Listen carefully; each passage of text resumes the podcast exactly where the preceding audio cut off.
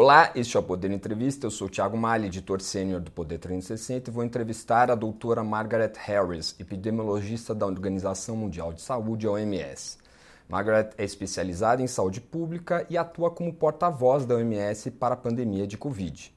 Esta entrevista será conduzida em inglês, mas estará com legendas em português. Thank you very much for accepting our invitation, Dr. Harris. It's a delight to be with you and your viewers and readers. Agradeço também a todos os espectadores que assistem a este programa. Esta entrevista está sendo gravada por videoconferência do Estúdio do Poder 360 em Brasília, em 20 de setembro de 2022. Para ficar sempre bem informado, inscreva-se no canal do Poder 360, ative as notificações e não perca nenhuma informação relevante. Dr. Margaret, now let's start the interview. Uh, recently, Dr. Margaret, Mr. Adhanom, Director General of WHO, said that the end of the COVID pandemic is in sight. What is still needed to declare the pandemic is over? So, a lot of work is needed. And, and while that was part of what the Director General said, what was critical is he said we still have a lot of work to do. And he was making the point that when you're getting close to the end, that's when you have to double down and really make more effort, the most effort, in order to finish something like this, especially something that as momentous and devastating as the pandemic.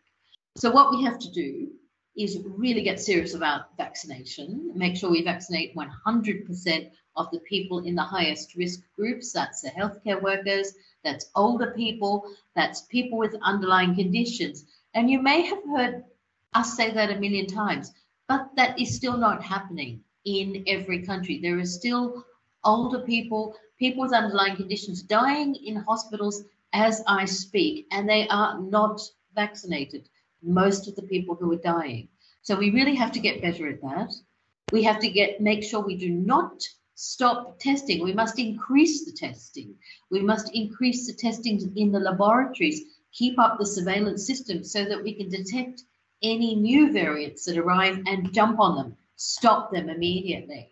We have to make sure that we really support our healthcare workers, make sure they have all the support they need, the equipment, make sure you pay them properly, make sure you've got extra health workers coming in so that you don't exhaust your healthcare workers and make sure that they have lots of supplies in the hospitals and clinics so that anyone who comes in can get good treatment and is treated by somebody who's not exhausted, who's happy to be doing the work. And finally, make sure that people understand it's not over until it's really over. It's critical that the world understands this and we work together to finish you know, do those last nine yards, those really hard nine yards. Yeah, it seems that we ha we have a lot of work still to do. Uh, but uh, what, what will be uh, the criteria in terms of indicators that WHO will take into consideration prior to declare the pandemic is over? Is there something uh, already defined by WHO? So there's no magic number. And I've often been asked this, you know, like, do we get this point and we say, boom, red light, green light, orange light?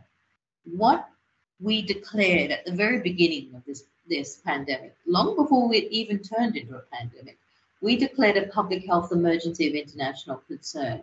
And that happened in January 2020. And that is declared under the international health regulations after an advisory group is brought together of experts from around the world and they're independent. They're not WHO people. They're experts from all parts of the world.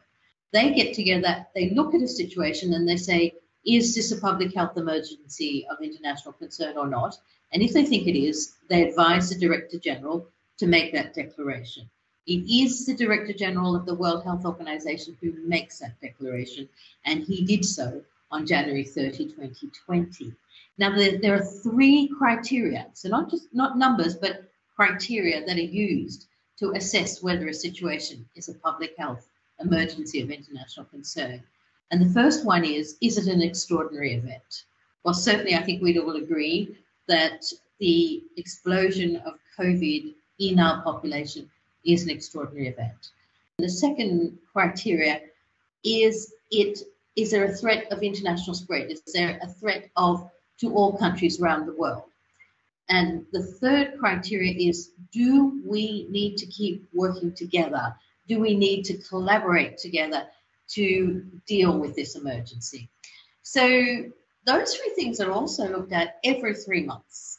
The emergency committee, after a public health emergency of international concern is declared, those criteria are reviewed every three months. And they're due to be reviewed around mid October, so mid next month. And each time the expert, expert committee has discussions based around those issues. Now, you could say, well, right now we've got um, high transmission around the world. We do have dropping numbers of cases.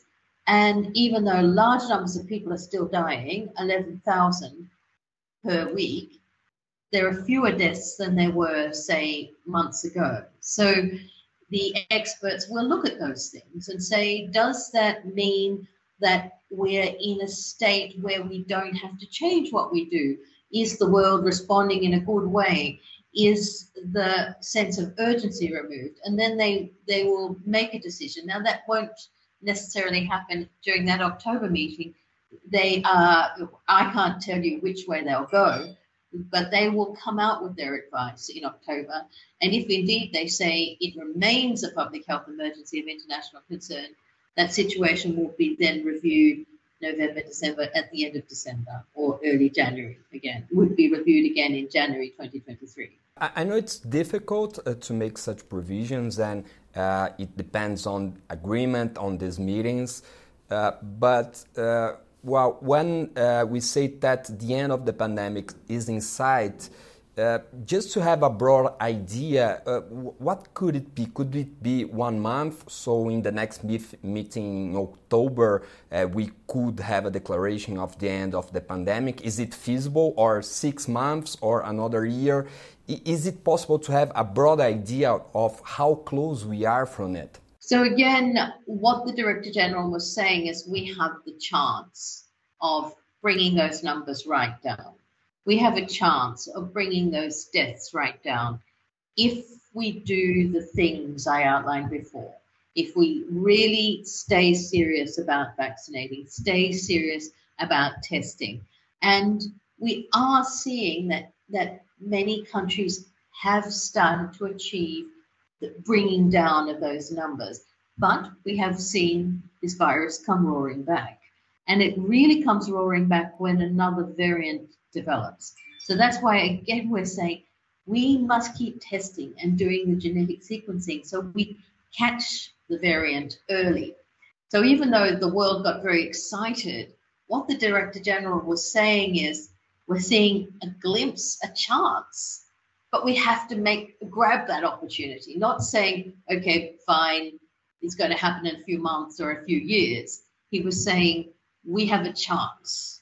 I see. I, I understand, but ju- just to uh, to be clear, uh, it, it, it seems that we, we are not as close as uh, declaring uh, something like this in the next meeting in October. Just, just to be clear, it, it has a lot of work to be done yet, right? That's correct. So exactly right. Now, I think in October when the um, the experts meet, and as I said, I can't say what they will say. They are independent experts. We have to listen to them. I can't tell them what to say. Uh, but I would expect that they will give us advice about where we are, how close we are, what they think about the current situation. So either way, I think we'll get some good signposts. So many countries have already dropped the restrictions imposed in the worst days of the pandemics.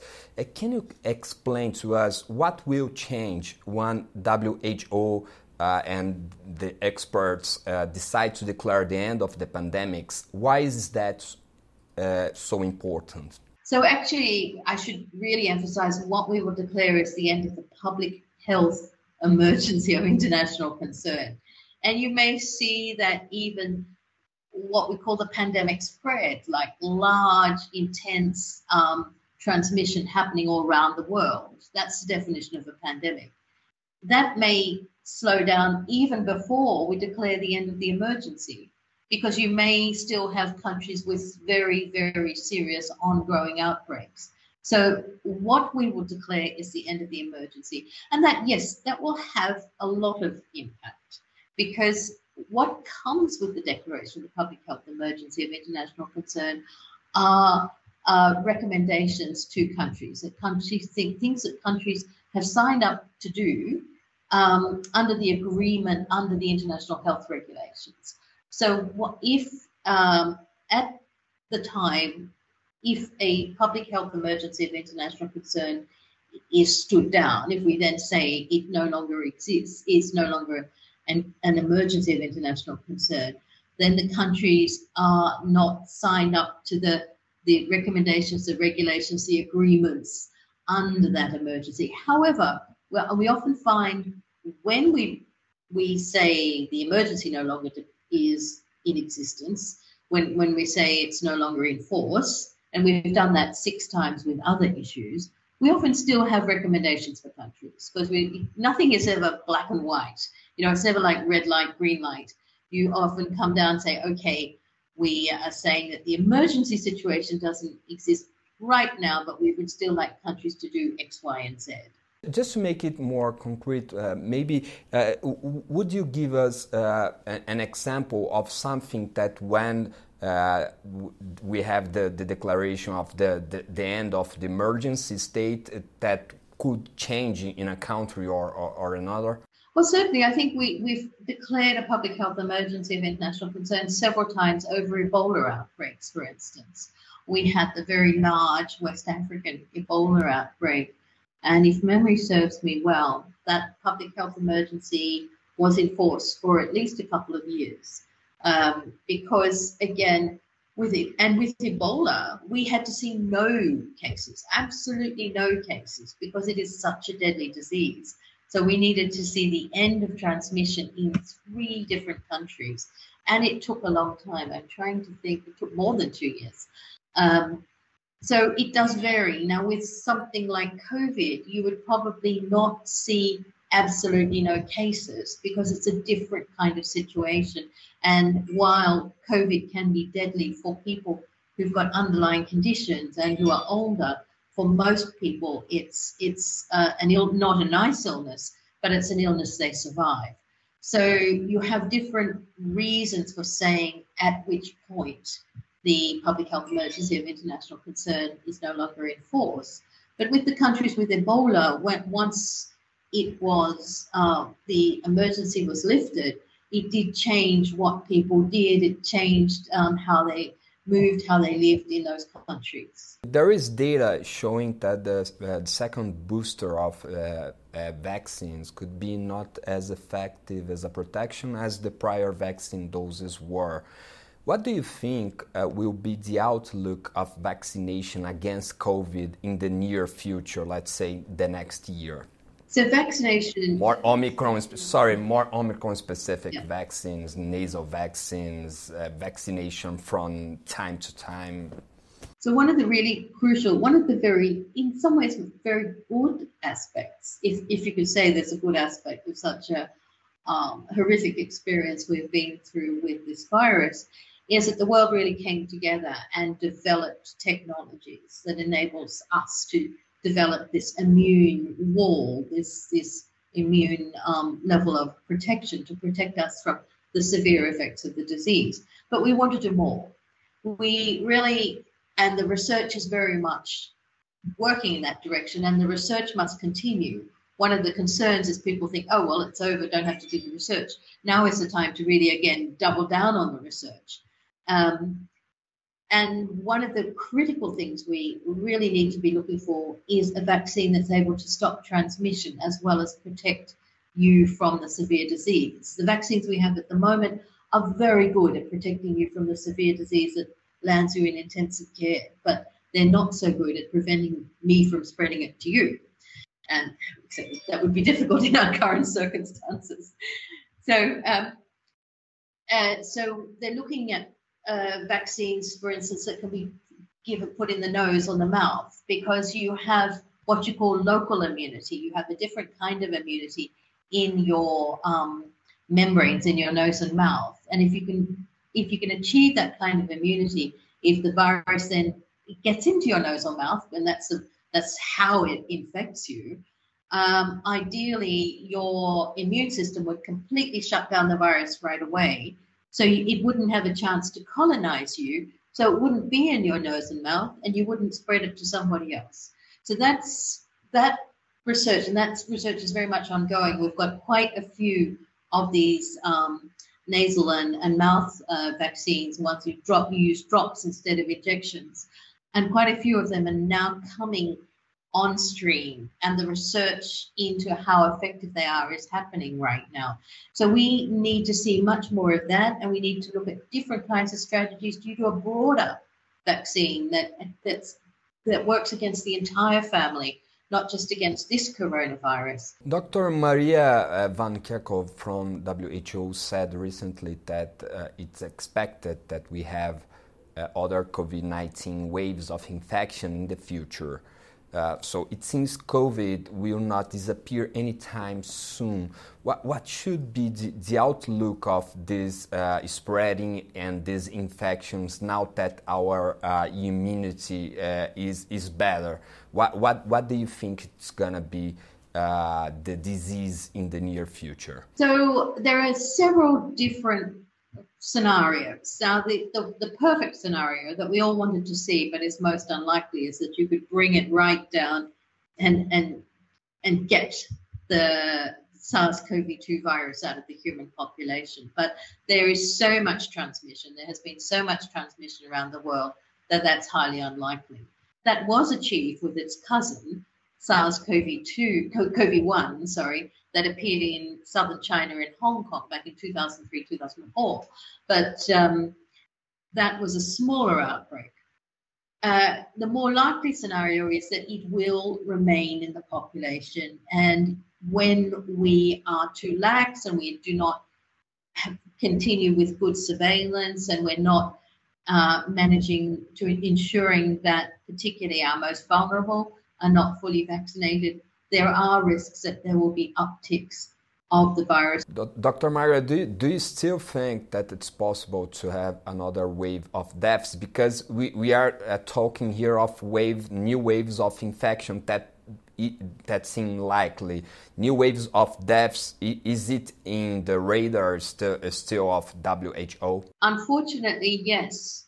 And the reason is because the world is not in anywhere close to being fully vaccinated. I think overall the numbers are looks like 68% of the population. But when you go country by country, many countries are a long way off. Some of our member states have not even vaccinated 10% of the population. And I don't think there are very few countries, if any, that can say they've vaccinated 100% of the high risk groups. So, therefore, you've got large, large numbers of people who are very vulnerable to this virus because it is those groups the older people, the people with underlying conditions. And underlying conditions can be simple things like being obese. So, it's not like complex medical conditions. And if you have somebody with underlying conditions who has unfortunately been persuaded by the um, negative and misinformation, the anti vaxxers who've given them what I would say is really wicked information because making someone like that not have the vaccine is telling them to risk death from, from the virus. So, unfortunately, there are still people who are at high risk of becoming ill who have not been vaccinated. And, uh, and by people, I mean many, many millions of people. So the virus has a great opportunity to spread in among people who are highly vulnerable. And when someone becomes very ill with this virus for a long time, that gives the virus lots of opportunities to change itself. And that's when a more dangerous variant occurs. So if we're if we're not being serious about, as I said, about vaccination, but also about the other things, about the surveillance, about testing, about looking for variants, yes, we will see more waves. Our interview is close to the end, Dr. Harris. Is there anything else regarding this topic of the end of the pandemics, uh, of the end of the emergency uh, in, in, in the world you would like to add? Yes, and, and I would like to just say I know everybody's very tired. And it, it, it shows because what Dr. Tedros was saying last week was saying, we're getting there, we've got a chance, but we have to do the work. But interestingly, the world only grabbed onto that little phrase, the end is in sight. They didn't hear the rest of the message. So that tells me and my colleagues how tired people are, how much they long for hope. And I would say, look, as the human race, we have given ourselves enormous reason to hope. We have come together. We have created wonderful tools. We've found out how this virus works, what it does in our bodies, how to treat it, how to stop it. Now, let's make sure we do all those things. Chega ao final esta edição do Poder de Entrevista. Em nome do jornal digital Poder 360, eu agradeço a doutora Margaret Harris e a todos os que assistiram a este programa. It's been a great pleasure to be with you, and thank you for your excellent and uh, and and and challenging questions. yes. Esta entrevista foi gravada por videoconferência do estúdio do Poder 360 em Brasília em 20 de setembro de 2022. Para ficar sempre bem informado, inscreva-se no canal do Poder 360, ative as notificações e não perca nenhum